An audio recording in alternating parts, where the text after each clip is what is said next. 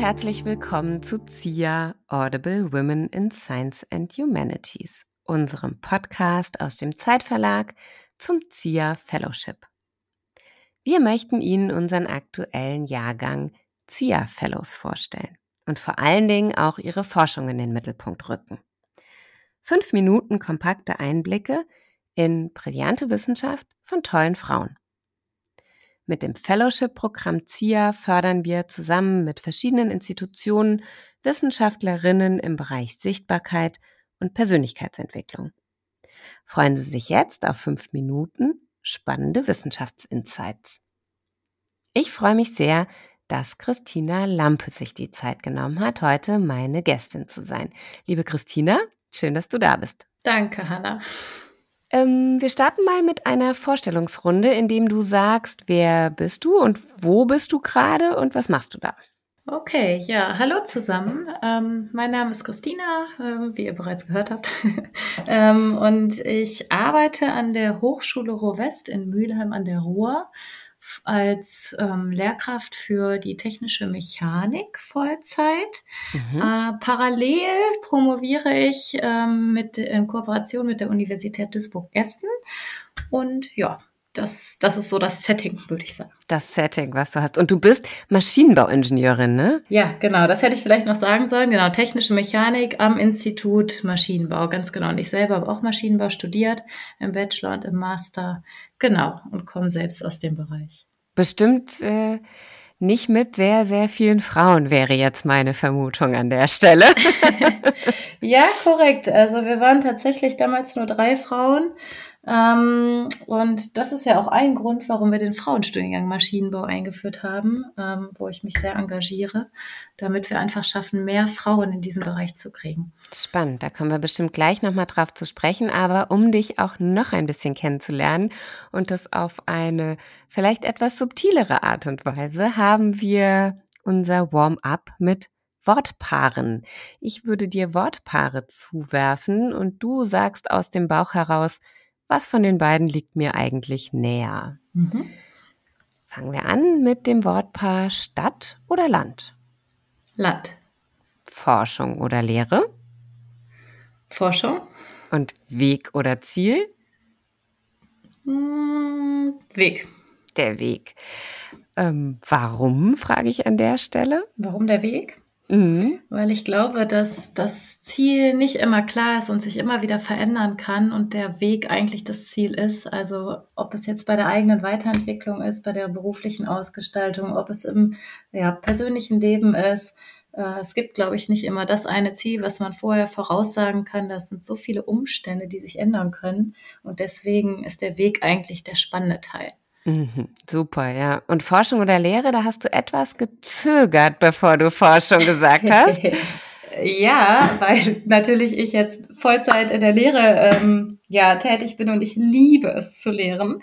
Ähm, aber ich liebe es genauso zu forschen. Und äh, ich hätte jetzt eigentlich gesagt beides, aber ich sollte mhm. mich ja entscheiden. Und ja, das ist schwierig. Es war so 50-50 und ich habe jetzt zu 51 Prozent mich entschieden für Forschung. Also ja, beides äh, meine Herzensprojekte. Ist ja auch das Tolle, dass man beides machen kann. Ne? Also das finde ich ist wirklich die tolle Kombination. Jetzt wollen wir aber auf deine Forschung zu sprechen kommen.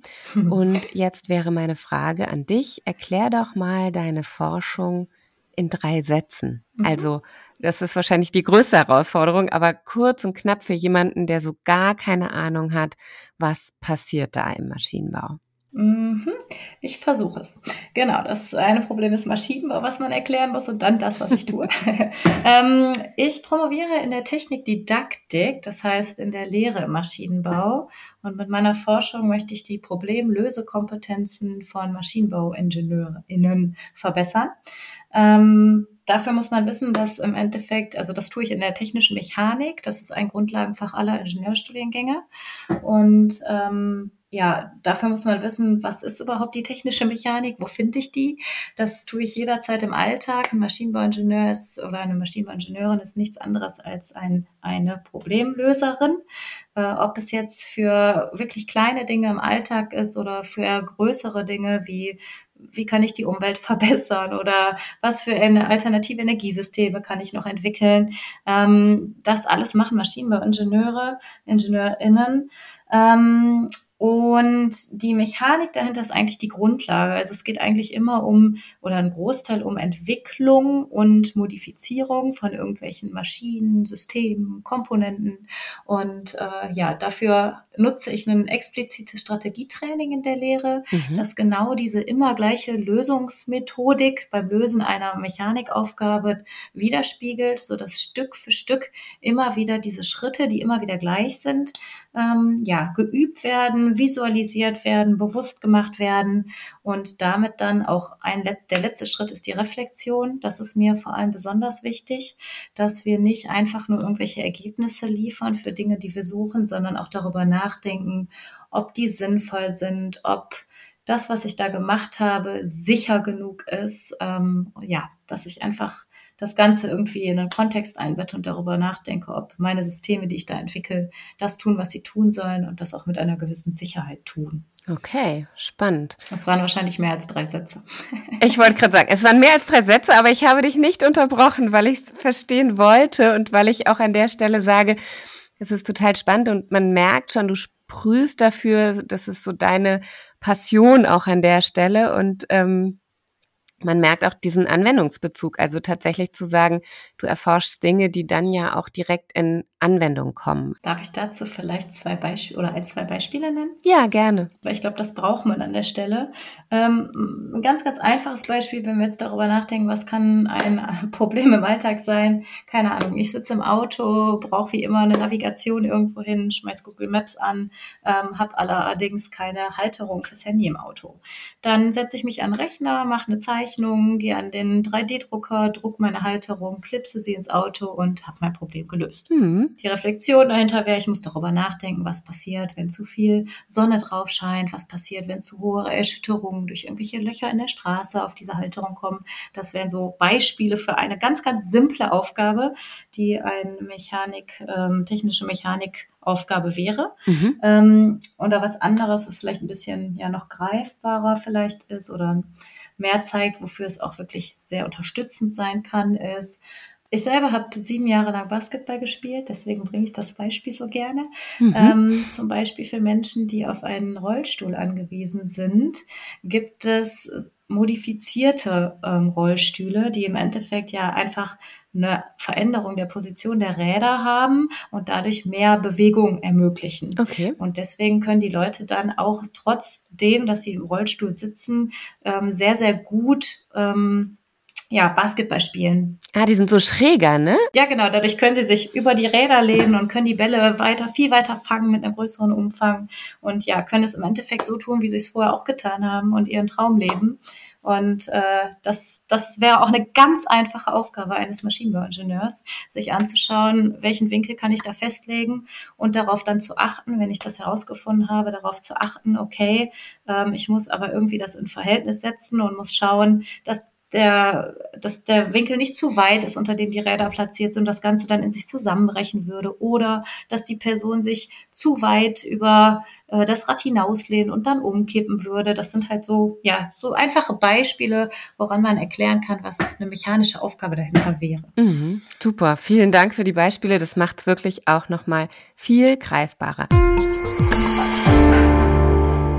Wenn man nochmal auf die nächste Generation guckt, und zwar nicht der Studierenden, die vielleicht du schon äh, hast, sondern noch viel weiter, wenn wir zu den Kindern kommen und sagen, wenn du eine Fünfjährige vor dir hättest, warum sollte die Wissenschaftlerin werden, wenn die dich fragt, warum soll ich das werden, was du bist?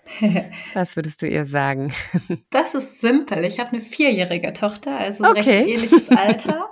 Und äh, ich erlebe jeden Tag, wie sie mich fragt, okay, Mama, warum hat die Ei dieses, hat das Ei diese Form? Warum hat das Flugzeug zwei Flügel? Warum kommt Musik aus meinem Buch? Oder warum hat der Apfel diese Farbe? Oder irgendwas in diese Richtung. Ähm, und meine Antwort ist im Endeffekt immer super, dass du fragst, denn es ist aus dem und dem Grund. Ähm, und ich glaube, darum geht's. Also einfach wissbegierig zu sein und ähm, Dinge zu hinterfragen und Lösungen zu suchen. Und das tun sie sowieso. Und ich glaube, das muss man einfach immer wieder zeigen und auch immer wieder ja belohnen, so im Sinne von, hey, das machst du super.